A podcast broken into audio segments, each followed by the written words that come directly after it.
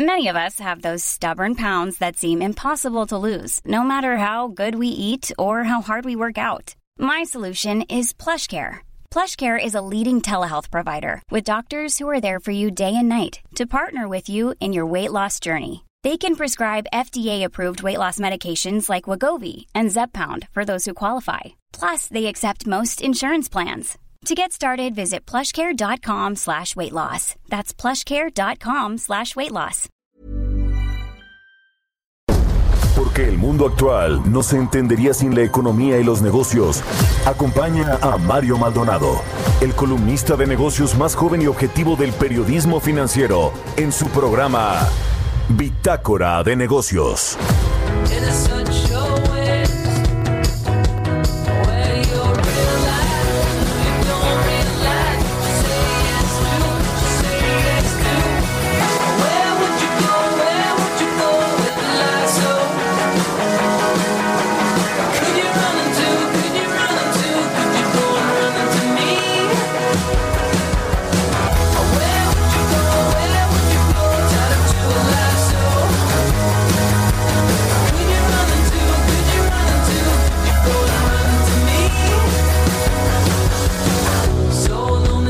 Tal? ¿Cómo están? Muy buenos días. Bienvenidos a Bitácora de Negocios. Yo soy Mario Maldonado y me da mucho, mucho gusto saludarlos en este miércoles 12 de agosto del 2020. Saludo con mucho gusto a quienes nos escuchan en la Ciudad de México y el Valle de México por la 98.5 de FM también en Guadalajara, Jalisco, a nuestras amigas y amigos quienes nos siguen allá por la 100.3 de FM y en Monterrey, Nuevo León por la 90.1 de FM. En el resto de la República Mexicana también un gran saludo a las emisoras que nos retransmiten en el sur de los Estados Unidos y quienes nos siguen a través de la página heraldodemexico.com.mx. Ahí está el streaming de la cabina de El Heraldo Radio. Iniciamos este miércoles con música, como siempre estamos escuchando esta semana a Phoenix, este grupo francés de rock alternativo que se formó a finales de los 90 ya en Versalles, Francia. Y que bueno, pues eh, no sé, tiene muy buenas rolas. La verdad yo le dije a mi productor que iniciáramos esta semana los programas con Phoenix. Esta canción se llama Lazo, es de Phoenix, es una muy conocida. Y bueno, pues vamos a entrarle ahora sí a la información. Vamos a hablar con Roberto Aguilar, como todos los días, lo más importante de los mercados financieros y la economía internacional. Estados Unidos va a imponer más requisitos a China para la fase 1 de este acuerdo comercial. Los precios del oro y la plata se recuperan después de una fuerte caída como montaña rusa estos commodities y las elecciones para el Banco Interamericano de Desarrollo, un nuevo enfrentamiento entre México y los Estados Unidos. Bueno, vamos a entrarle a ese tema con Roberto Aguilar. Hablaremos también con Carlos Reyes, analista económico, sobre los indicadores de consumo en México. Lo que muestran es que pues será un gran gran reto para la recuperación económica en términos de consumo, por supuesto, en términos de inversión y de empleo, pero el consumo tampoco se recupera y lo hemos visto con los indicadores recientes, indicadores económicos. Hablaremos con Gabriel Regino, abogado penalista, sobre esta pues denuncia que hizo ayer Emilio Lozoya, el exdirector de Pemex, en contra de Enrique Peña Nieto y Luis Videgaray por sobornos o supuestos sobornos para la campaña de Enrique Peña Nieto, la campaña presidencial y para la reforma energética. También hay seis legisladores que supuestamente señaló con nombre y apellido Emilio Lozoya, pero bueno, este criterio de oportunidad ahora lo hace ver como él es el que denuncia, imagínense, cuando él era el principal o es el principal indiciado. Vamos a entrar a este tema que está pues muy interesante. Vamos a hablar también con José Antonio Centeno Reyes, vicepresidente de la Canacintra, la Cámara Nacional de la Industria de la Transformación. Sobre este dato, ayer hay que, hay que analizarlo bien, este repunte de 17.9% de la actividad industrial en junio, no a tasa anual, no comparación con junio del año pasado, sino con un mes previo. Entonces, vamos a ver qué significa esta eh, ligera recuperación o este rebote, si es sostenible y eh, cómo se desagrega en, la actividad eh, minera de la construcción y otras que están ahí en la actividad industrial. De todo esto le vamos a platicar hoy en Bitácora de Negocios, más lo que se vaya acumulando. Así que quédese con nosotros aquí en el programa. Vámonos ahora con el resumen de las noticias más importantes para arrancar este miércoles 12 de agosto.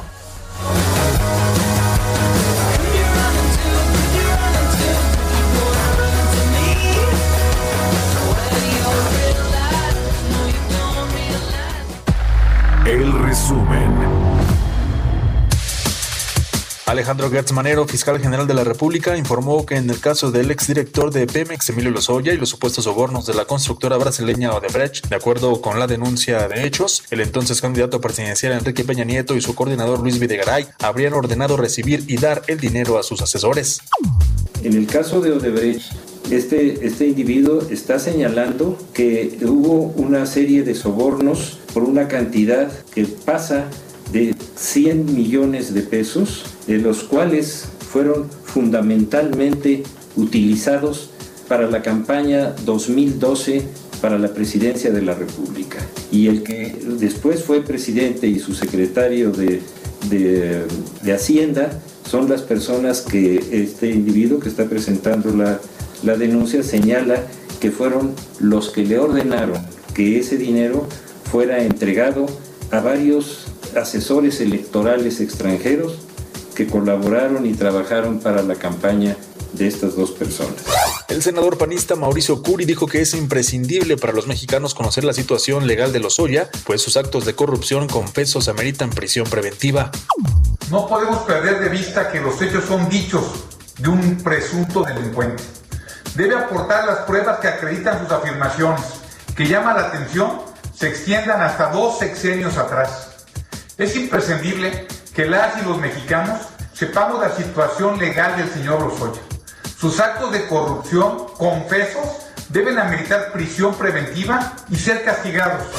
Jesús Sea, de candidato de México a la dirección general de la Organización Mundial del Comercio y ex negociador del acuerdo comercial, dijo que empresarios mexicanos deben permanecer atentos a la implementación del tratado entre México, Estados Unidos y Canadá y no dormirse mientras ello sucede. HR Ratings afirmó que con las cifras preliminares disponibles es probable que en junio la economía empezó a crecer, con lo cual se podría decir que ya pasó lo peor, aunque la calificadora advirtió que bajo un escenario de COVID-19 será necesario subir impuestos más que combatir la evasión para fortalecer los ingresos tributarios. Bitácora de negocios en El Heraldo Radio. El editorial.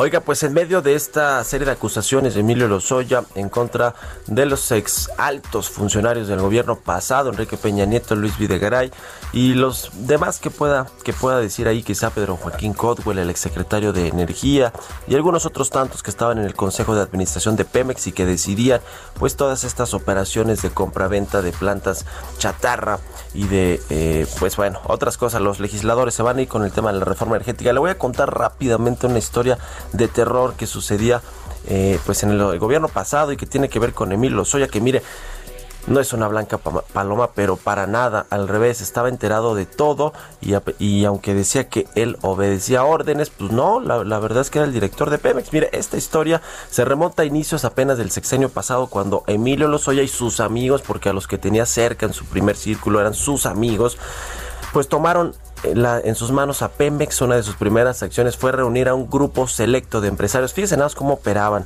del sector energético. Estos empresarios los invitaron a formar parte de un exclusivo club. ¿Sabe cómo le llamaban? El Club del Millón de Dólares. Esta invitación se hizo ayer en una casa aquí en la Ciudad de México de la Colonia Anzures muy famosa donde se llevaban a los políticos, a los empresarios a hacer este tipo de acuerdos.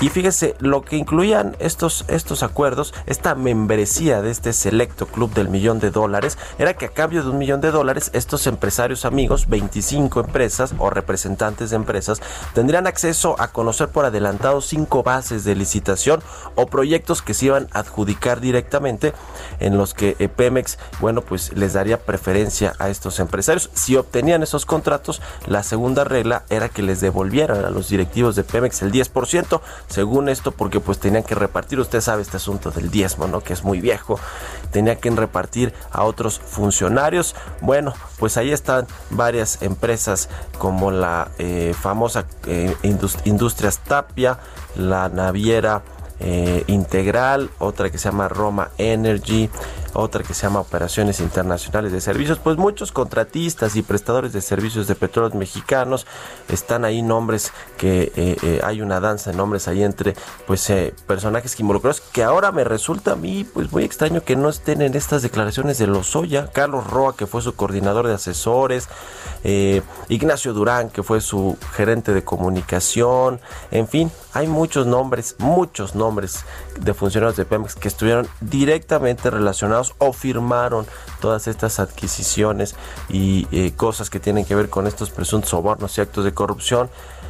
Y que bueno, pues ahí están, se van con los más mediáticos, por supuesto. Y mire, no va a acabar en la cárcel Enrique Peña Nieto y Luis Videgaray, eso yo casi se lo aseguro. Y al rato le vamos a preguntar al abogado eh, Gabriel Regino sobre este show de Emilio Lozoya que sigue dando y que va a dar de aquí hasta las elecciones del próximo año, porque usted sabe, a ver, el presidente, si algo cree que sabe él, es de política electoral y obviamente este caso no lo iba a desperdiciar. ¿Usted qué opina? Escríbame a mi cuenta de Twitter, arroba Mario Mala, a la cuenta arroba Heraldo de México.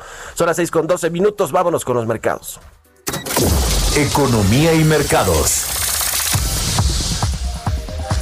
Roberto Aguilar ya está en la cabina de El Heraldo Radio. Mi querido Robert, ¿cómo te va? Muy buenos días. ¿Cómo estás, Mario? Muy buenos días. Fíjate que hoy nos amanecemos con una nota de la agencia Bloomberg que dice que los representantes de Estados Unidos y China van a discutir en los próximos días, el sábado, como tenemos entendido, la implementación de la fase 1 del acuerdo comercial entre ambos países y es probable que China saque a colación el tema de TikTok y WeChat, que es, como tú sabes, han sido pues, los frentes de batalla de, esta, de estas tensas relaciones justamente.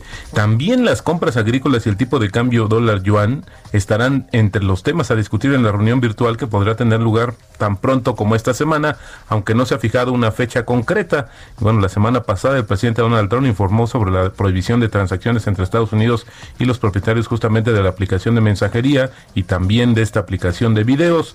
La noticia del nuevo tema de discusión entre Estados Unidos y China llega un día después de que el asesor económico de la Casa Blanca dijo que el acuerdo comercial entre los dos eh, países marchaba bien a pesar de las recientes tensiones a causa de justamente de Hong Kong, que es la manzana de la discordia, la gestión del coronavirus, la seguridad de datos y los aranceles comerciales. Así es que interesante el tema de lo que está sucediendo porque era algo que entre el escándalo de las tensiones entre ambos países pues habíamos quizás dejado a un lado.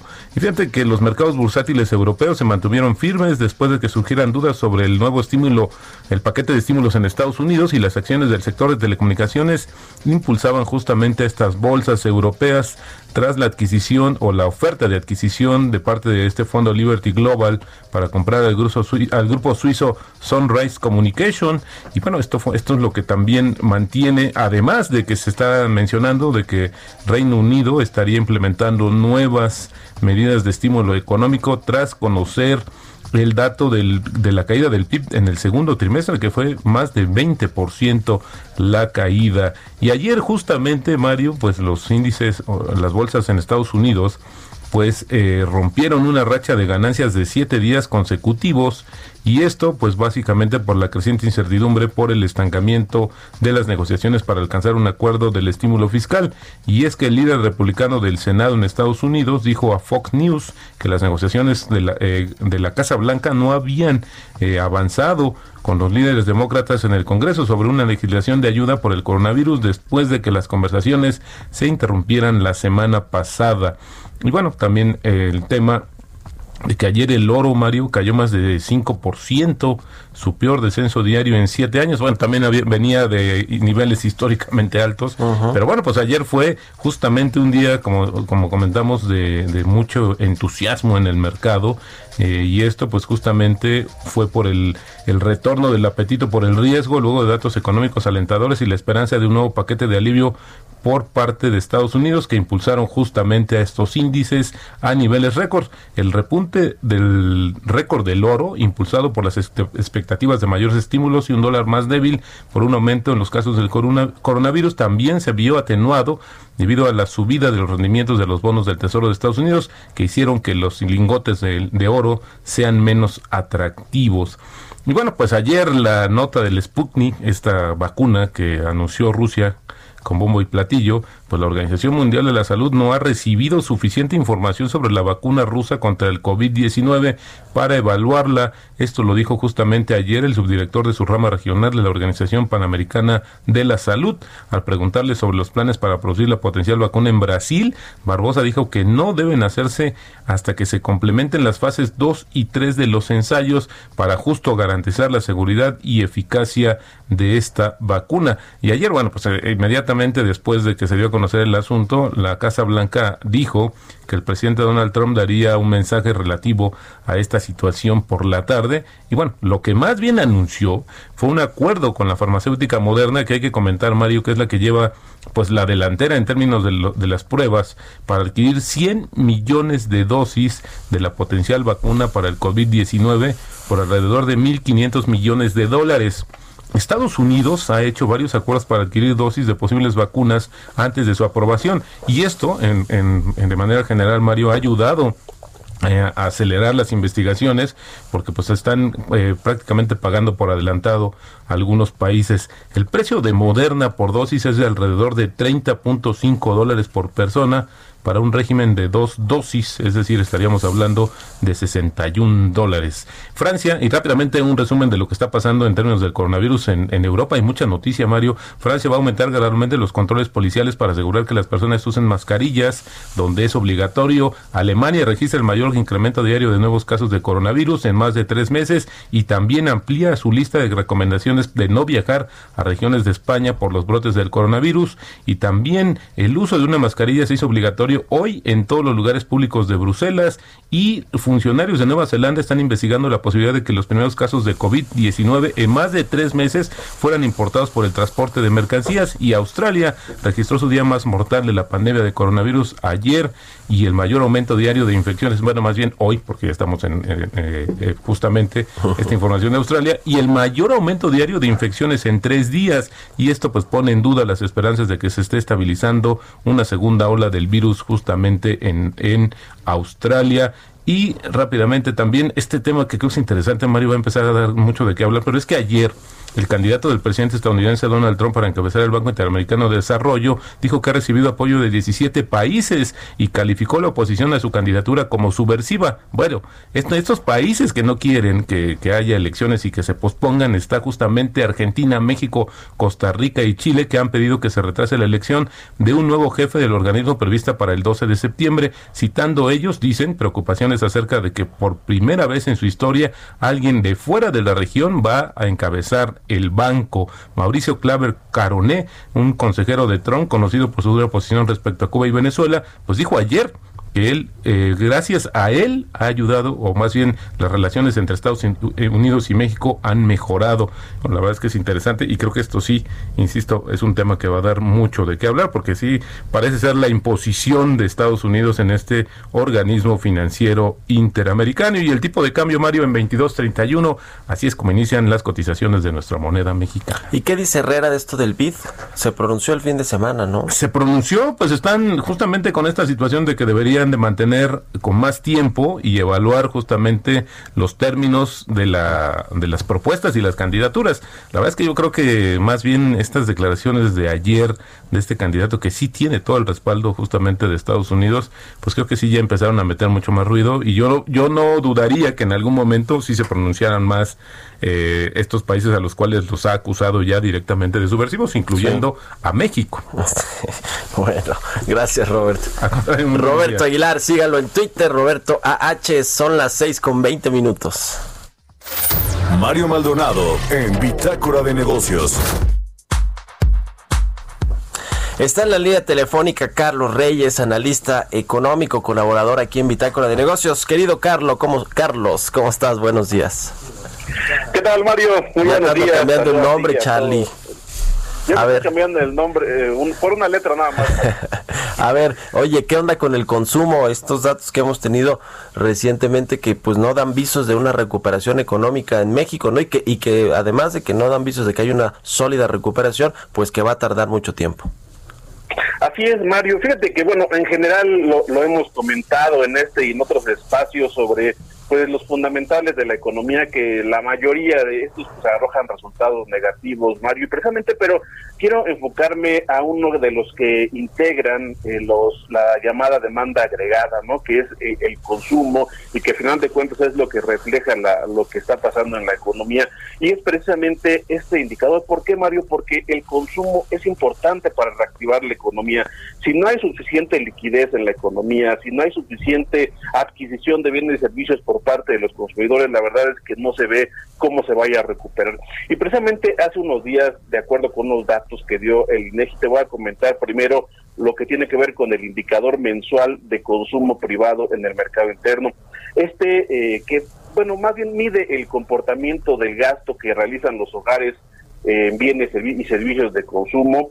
Eh, tuvo un descenso, eh, Mario, de 23.5% eh, a tasa anual en el mes de mayo, en el quinto mes del año. Este dato de y este esta vamos, este, esta, esta cifra negativa no se había visto desde 1993, Mario. Quiere decir que es, es un dato que nos lleva a aquellas crisis pues importantes aquí en nuestro país y de las cuales pasó mucho tiempo para que nos pudiésemos recuperar. Otro indicador es el consumo de bienes importados. Eh, este se tiene que ver con lo, el consumo de, de, productos nacionales y este tuvo un descenso de 33.8%, es decir, aquí su caída es la más severa desde diciembre de 1995, en esta crisis que comenzó a raíz del 1994 en el cambio de gobierno. Y bueno, otro indicador es el consumo de productos nacionales. También presenta una caída esta de 22.4% a tasa anual. También la peor baja desde que hay datos desde que se mide este este índice el consumo de productos nacionales es la peor desde 1993.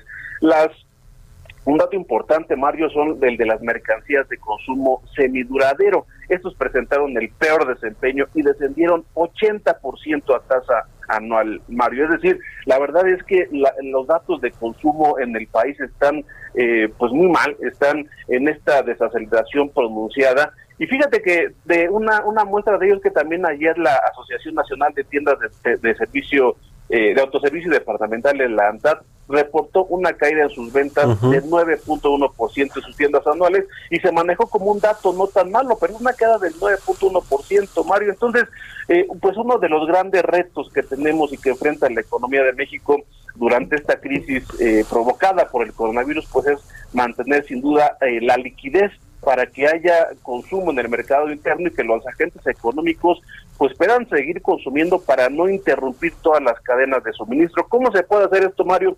Bueno, pues a través de la política monetaria, eh, mañana el Banco de México dará a conocer su decisión de política monetaria, seguramente recortará la estimación de 50 puntos base, que quede 4.5% la tasa, y lo otro pues sería a través de estímulos fiscales, Mario, eh, que esto es lo que ha faltado por parte del gobierno para fomentar el consumo aquí en nuestro país. Transferencias directas a los desempleados y a quienes están sufriendo y padeciendo esta crisis, yo creo que ese es, ese es el asunto de fondo, mi querido Carlos, pero pues no se ve. Cuando las remesas bajen, y porque van a tener que bajar de estos picos, de estos máximos históricos, ahí sí le va a pegar todavía más al consumo pero en fin, ya lo estaremos platicando rápido. Tus redes sociales, tu Twitter, Carlos. En Twitter nos pueden seguir en, arroba C Reyes Noticias Mario. Ahí está, muchas gracias y buenos días a Carlos Reyes. Vamos a hacer una pausa rapidísima, ya volvemos.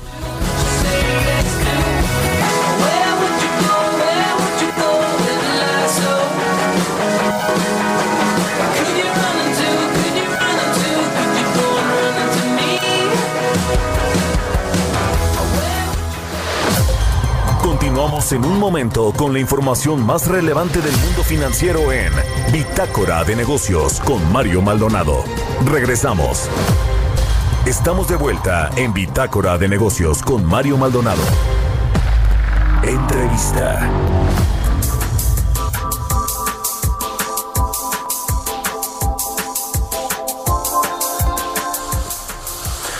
Ya estamos de regreso aquí en Bitácora de Negocios. Son las 6 de la mañana con 30 minutos tiempo del centro de México.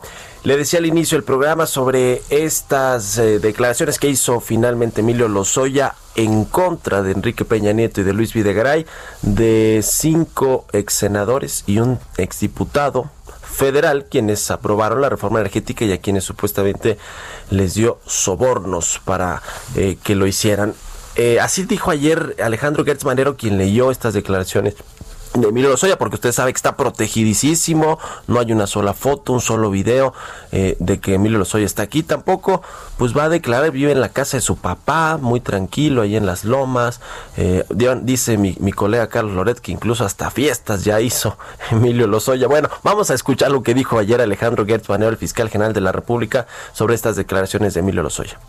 Es nuestra obligación informar a la opinión pública sobre este tema.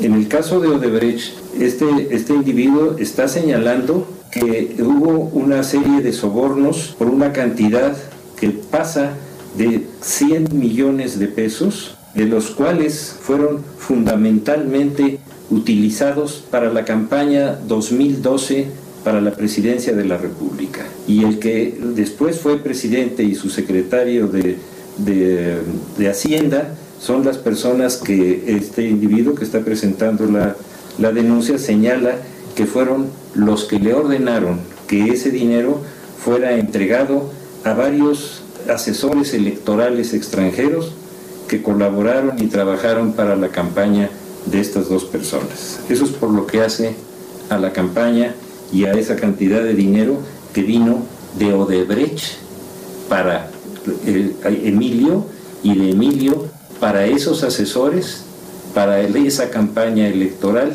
de acuerdo con lo, con lo que él está señalando. Después viene otro tema que es la compra de votos para la reforma eh, para las reformas estructurales en 2013 y 2014.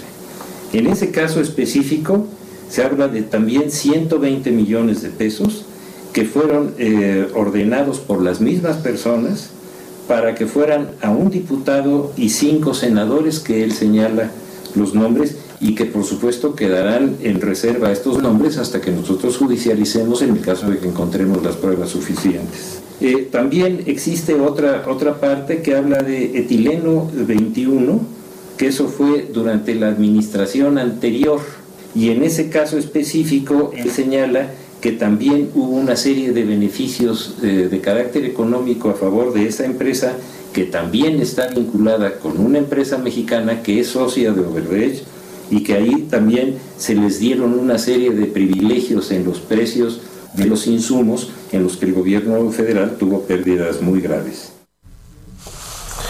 Bueno, pues ahí están las eh, lo que dijo ayer el fiscal general de la República para pues eh, estudiar, analizar este tema. Me da mucho gusto saludar en la en línea telefónica al abogado penalista Gabriel Regino. Gabriel, ¿cómo estás? Buenos días, gracias por tomar la llamada. Mario, ¿qué tal? Muy buenos días para ti y para toda tu audiencia. Qué gusto saludarte. Oye, Gabriel, ¿cómo has visto todo este proceso de Emilio Lozoya desde la extradición, eh, que no, no lo hemos visto, no ha ido a declarar físicamente eh, eh, a ningún, a ningún, ante ningún juez, todo se ha hecho a través de WhatsApp, luego sale ayer el fiscal a dar esta relatoría de lo que dijo Lozoya, en barra finalmente a Peña Nieto, a Luis Videgaray, este criterio de oportunidad. A ver, ¿cómo ves? Cuéntanos cuál es tu, tu óptica de todo lo que está pasando con este proceso. Con muchísimo gusto y efectivamente estamos ante un proceso inédito en la historia reciente de nuestro país por lo que tiene que ver con eh, la aplicación de figuras eh, relativamente novedosas como es el criterio de oportunidad que le permite a una persona que es investigada por participar en hechos presuntamente delictivos eludir, eludir el castigo a cambio de proporcionar información.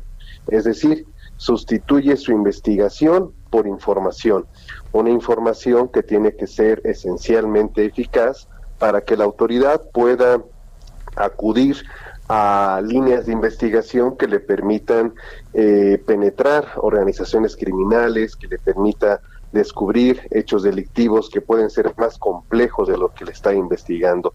Y esto es lo que ha llevado al señor Lozoya a un entendimiento con la Fiscalía General de la República a partir del momento en que acepta ser extraditado a México, en el momento en que llega ya con una cobertura, inclusive de carácter hospitalario, para no pisar la cárcel, a cambio de cumplir con esa promesa de aportar información que es lo que aparentemente ya ha comenzado a hacer con esta denuncia que presenta y en la que se refiere que habría cuatro testigos habría recibos y habría un video para soportar los señalamientos que está haciendo en tres eventos diferentes que es importante eh, señalarlo. Uno, el haber recibido sobornos que se utilizaron para el pago de asesores electorales extranjeros, el pago de sobornos para que transitaran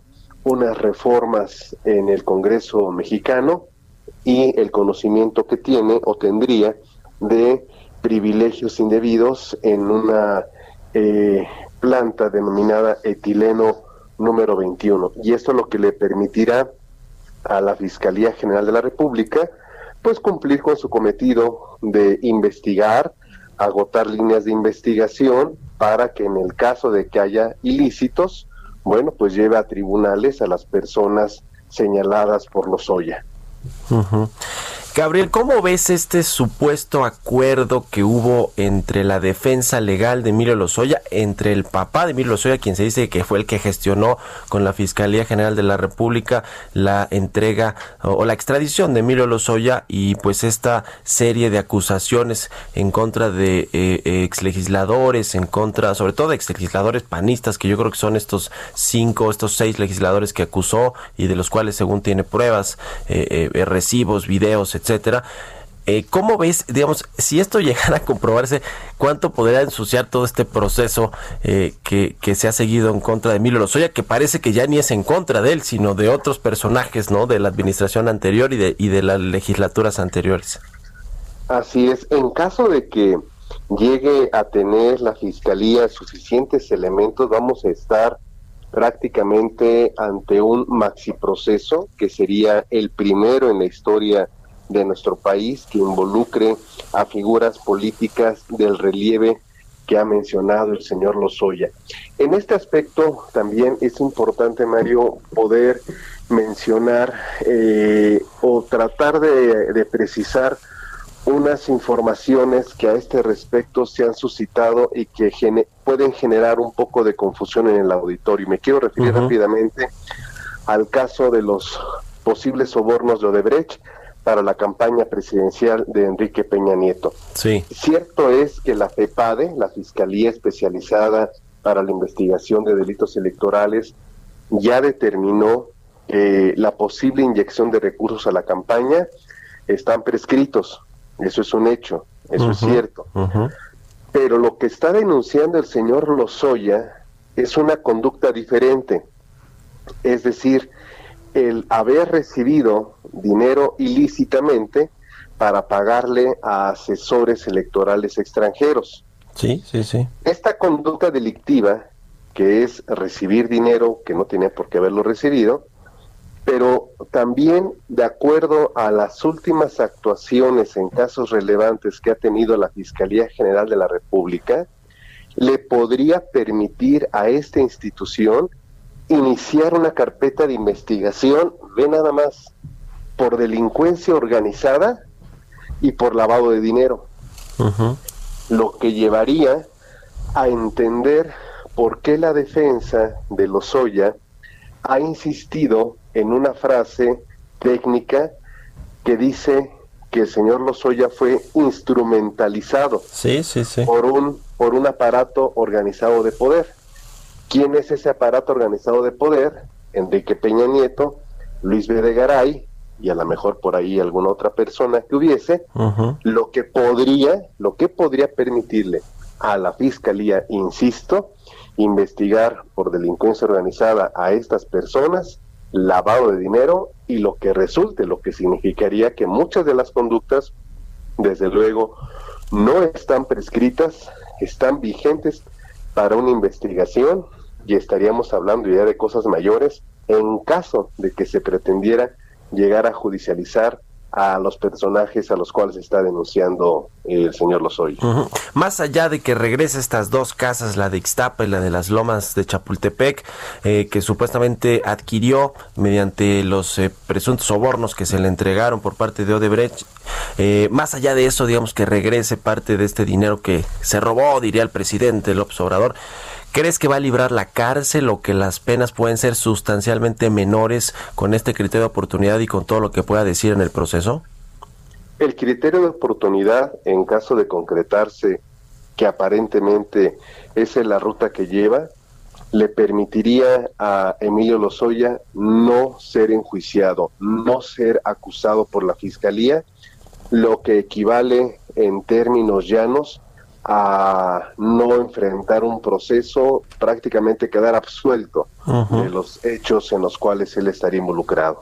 Qué cosa. Oye, Gabriel, a ver, quiero referirme ahora, fíjate que me lo pusieron en un tuit eh, ayer y me pareció muy interesante. Emilio Lozoya, cuando era acusado por estos exdirectivos de Odebrecht desde el más alto nivel, desde el, director, entonces director general en México, quien dice que le entregó directamente a través de, terceros en sus cuentas en paraísos fiscales, estos sobornos y demás, Lozoya soltó una frase en ese momento que decía que a cambio de sentencias reducidas, estas, estas fuentes o estos testigos protegidos, porque algunos eran, eran eso con esta figura de testigos protegidos, pueden inventar lo que sea, lo que les convenía para tratar de librar estas penas eh, o reducir las, las sentencias o las, las penalidades y ahora pues él está en ese en ese papel, ¿no? Como digo, las declaraciones al final cuántas son eso, solo declaraciones, pero no está ahora eh, justo haciendo lo que criticaba Emilio Lozoya cuando lo lo mencionaban en las declaraciones ante los jueces allá en, en, Brasil o en otros países.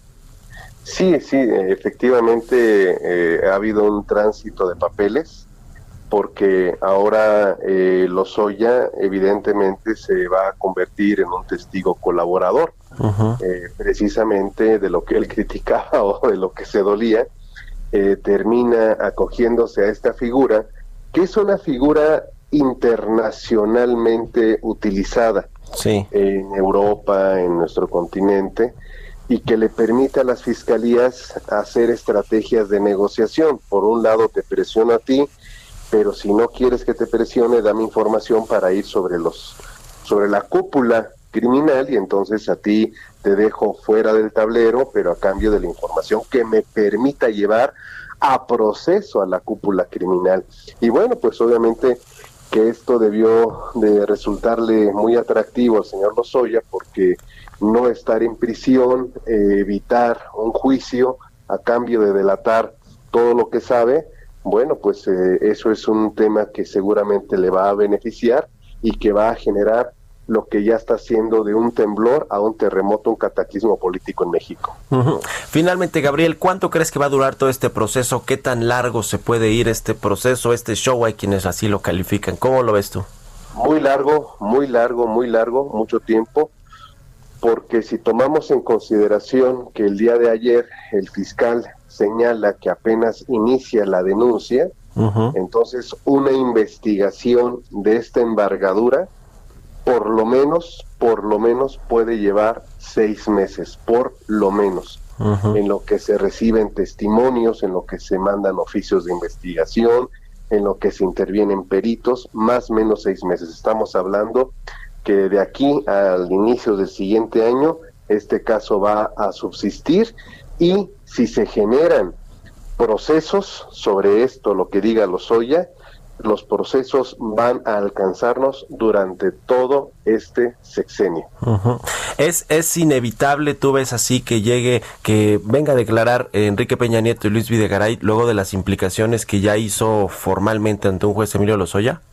Tendrán que hacerlo porque al estar siendo señalados por un denunciante y resultarle cita dentro de una carpeta de investigación, ellos tienen todo el derecho de defenderse y tendrán que ejercitar ese derecho y la única manera de hacerlo es presentándose ante la Fiscalía General de la República para rendir entrevista o reservarse su derecho según la estrategia que le corresponda. Pero ya hay una denuncia ya formal en contra de ellos y obviamente pues deberán de atenderla. Bueno, pues lo estaremos siguiendo este proceso. Te agradezco mucho, eh, Gabriel Regino, abogado penalista, que nos hayas tomado la llamada y muy buenos días. Muy buenos días para ti y para toda tu audiencia. Un, abrazo. Que estés muy bien. Son las 6 con 45 minutos. Vamos a otra cosa. Historias empresariales. Oiga, bueno, pues en el mundo tecnológico las noticias no paran y fíjese que Tim Cook, el, CEO de Apple, que quien asumió la dirección de esta empresa después de la muerte de Steve Jobs, entró ya al listado de los hombres más ricos del mundo, de acuerdo con el índice de multimillonarios de Bloomberg entre que más gana capitalización de mercado, más valor de mercado Apple, Tim Cook, que es uno de sus accionistas, pues se vuelve más multimillonario. Vamos a ver esta, eh, escuchar esta pieza que nos preparó Giovanna Torres. De acuerdo con un informe de Bloomberg, la fortuna de Tim Cook, presidente ejecutivo de Apple, asciende a un total de más de mil millones de dólares, con lo que pasa a formar parte de un pequeño club de otros ejecutivos tecnológicos que tienen fortunas de ese calibre. El CEO de Apple sigue amasando una enorme fortuna por el buen desempeño de la compañía que Steve Jobs cofundó hace 44 años. La empresa estaba valuada en unos 350 mil millones cuando Cook tomó el mando en 2011. Actualmente, la empresa está por llegar a una valuación de 2 billones de dólares. La estimación del patrimonio neto del ejecutivo de 59 años se obtuvo con base en documentos regulatorios, el desempeño de la empresa y tomando en cuenta las acciones de Tim Cook en Apple. El precio de las acciones de la compañía subió casi 5% la semana pasada, dejando a la empresa en la cúspide bursátil. La Apple de Cook ha sido criticada al no poder lanzar nuevos productos estelares como lo fue el iPhone bajo el mando de Steve Jobs. Sin embargo, Cook ha sabido mantener la constante evolución de sus productos y encontrar nuevas oportunidades como los servicios por streaming. Para Bitácora de Negocios, Giovanna Torres. Entrevista. Ayer el INEGI dio a conocer este dato de la actividad industrial para el mes de junio. Ya le decíamos ayer que repuntó 17.9% frente al mes anterior. Sin embargo, a tasa anual, digamos, en comparación con junio del año pasado, pues sigue más o menos en esos mismos niveles de caída eh, de contracción está este índice importantísimo de la actividad industrial, donde están ahí pues eh, las manufacturas, la construcción, la minería eh, y otras actividades muy relevantes para la pues para la economía mexicana y para la generación de empleos. Para analizar este tema y platicar de lo que viene para este sector pues tan relevante, este sector industrial, sector secundario de la economía, vamos a platicar con José Antonio Centeno, el es vicepresidente nacional de sectores y ramas industriales de la Canacintra. ¿Cómo estás, José Antonio? Qué gusto saludarte. Hola, Mario. Buen día. Con el gusto de saludarte a ti y a tu auditorio. ¿Cómo está la industria, el sector industrial con este dato que quizás sorprendió a algunos, aunque no, sí, no, es necesariamente bueno si lo comparamos con lo que teníamos el año pasado, que de por sí tampoco era muy bueno, pero sí hay una ligera recuperación, un rebote de las actividades industriales en el país. ¿Cómo ves este, este dato? Eh, sin duda, eh, vaya, el que la caída muestre una pequeña contención siempre será positivo.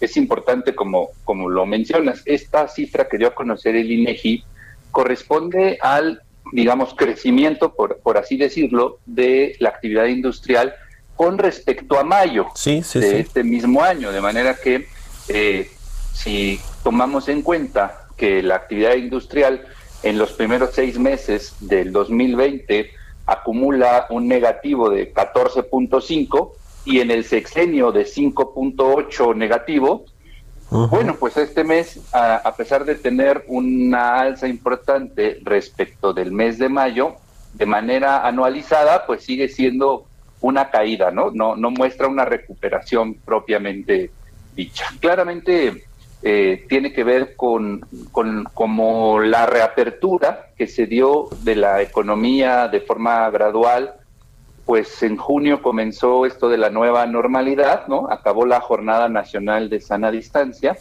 y por supuesto que tuvo un efecto positivo la, reapertura que, como recordaremos, incluyó un par de industrias adicionales como estratégicas, que fue el sector construcción, y el de la fabricación de equipos de transporte, vaya, los vehículos. Esto, por supuesto, que trae un, o trajo un efecto positivo para atenuar esta contracción de, la industria nacional. Pero también nos muestra cómo eh, la capacidad de contribuir la, la, sola reapertura a la economía, pues claramente es insuficiente. No, no va a bastar eh, que el sector industrial reactive al 100% para lograr una recuperación eh, económica. Como lo mencioné hace un momento, la acumulación del efecto económico en el ámbito industrial pues va a traer ya un efecto permanente en muchas empresas. ¿Cuántas de ellas ya no van a poder superar esta, esta condición? Pues no lo, no lo sabemos todavía. Ese es el gran tema, todas las empresas que han tenido que cerrar y los empleos que se han perdido por todo este asunto. A ver, si desagregamos eh, por, por ramas esta eh, actividad industrial, las actividades manufactureras en junio fueron las que tuvieron la mayor recuperación, 26.7%, la construcción se recuperó 17.5% y la minería apenas 1.6%. ¿Qué pasa en el sector manufacturero y de construcción que pues son creo que los más importantes y los y los más afectados con el cierre de las actividades productivas por la pandemia del COVID-19. Sí, en estas cifras nos, nos muestra con mucha claridad, digamos, la importancia del sector industrial automotriz. Como, como lo mencionaba, esta industria eh, al principio de la pandemia no fue considerada dentro de las industrias esenciales, junto con construcción y el de minería. Y aquí se nota la importancia y por eso tanto la presión de las empresas de estadounidenses como de la propia eh, cadena de suministro eh, de la industria en México de reactivar esta actividad que además genera un gran número de empleos y genera también pues la innovación y el encadenamiento con el TEMEC que tan importante eh, es. considero que esta es una gran oportunidad para que para que el gobierno mexicano pues se dé cuenta que se requiere una cooperación estrecha y de mayor comunicación con el, con el sector privado, eh, impulsar el contenido nacional, impulsar lo hecho en México. No, no, no podemos esperar que la simple reactivación sin la aplicación de ninguna política industrial de largo alcance eh, vaya a permitirnos una recuperación económica sostenida sin duda lo que necesitamos es impulsar a todas las unidades económicas, pero principalmente a las pequeñas unidades económicas, en donde se genera el 75% del valor agregado. El resto lo generan las medianas y las grandes. Es muy importante que, entendamos que sin, sin apoyo en financiamiento, en temas de seguridad, en temas de eh, burocracia, ¿no? O sea, agilizar trámites, pues difícilmente se va a dar una recuperación con la velocidad con la que este país requiere para conservar la mayor parte de empleos. Y es ahí en los empleos donde tenemos el gran reto eh, en los próximos en los próximos años. Pues ahí está el tema. Vamos a, a ver cómo vienen los siguientes datos de, actividad industrial, a ver si es sostenible esta recuperación, por lo menos con los meses previos que fueron ya muy malos. Gracias José Antonio Centeno, vicepresidente de la Canacintra, por haber tomado nuestra llamada y muy buenos días.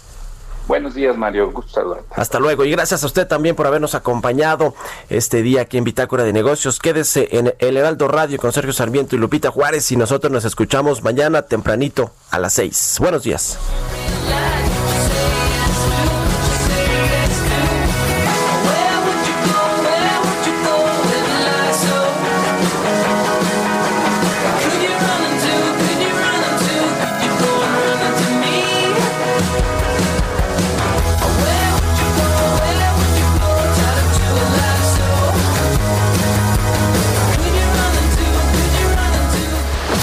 Esto fue Bitácora de Negocios con Mario Maldonado, donde la H suena y ahora también se escucha. Una estación de Heraldo Media Group. Mom deserves the best, and there's no better place to shop for Mother's Day than Whole Foods Market. They're your destination for unbeatable savings, from premium gifts to show-stopping flowers and irresistible desserts. Start by saving 33% with Prime on all body care and candles. Then get a 15-stem bunch of tulips for just $9.99 each with Prime. Round out Mom's menu with festive rosé, irresistible berry chantilly cake, and more special treats. Come celebrate Mother's Day at Whole Foods Market.